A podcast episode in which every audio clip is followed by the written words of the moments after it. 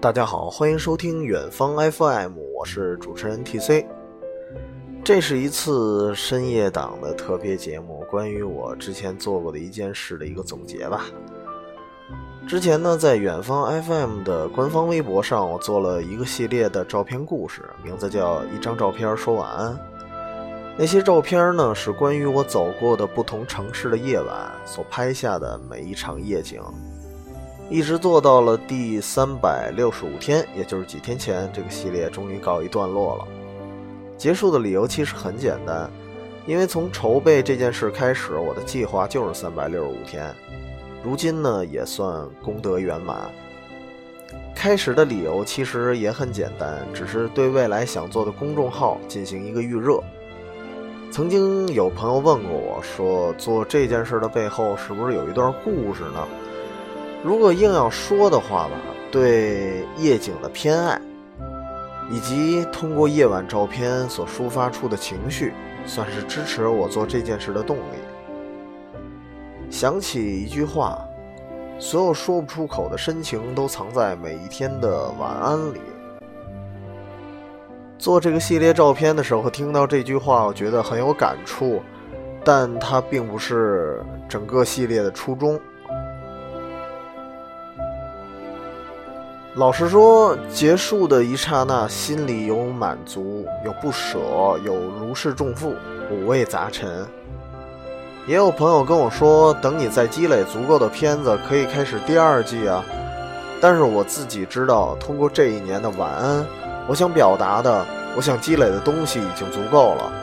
这过程中的收获，其实比我想象的还要多。做三百六十五张照片，跟经营一个公众号其实差不多。从选剪照片到补拍夜景、碰热点、写文案，亲力亲为，笔耕不辍。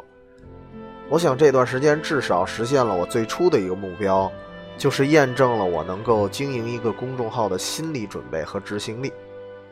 此外呢，还有一些意外的收获，比如通过照片认识新朋友，联系上了曾经喜爱的乐队主唱。甚至有些朋友已经把头像换成了我的照片。对于一个伪专业摄影师来说，这算是一个莫大的认可了。除此以外，在这一年里，我也收获了自己的幸福。一张照片说晚安的过程，并不是每天刷屏那么简单。在二十一天效应的时候，我惊喜过自己的毅力。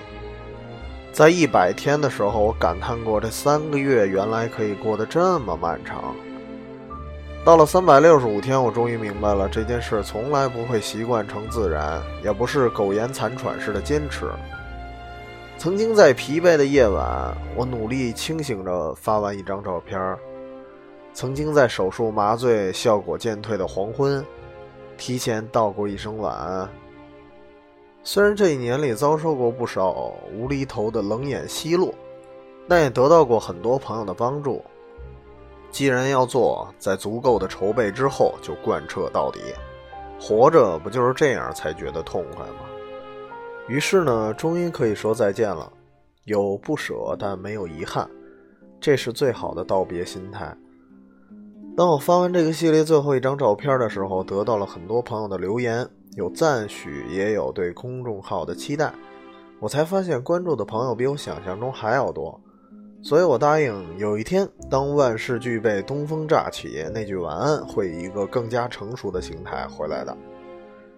最后再做一个下期节目的预告吧，可能是一期怀旧节目，也可能是一场关于穿越时空的旅行故事，敬请期待。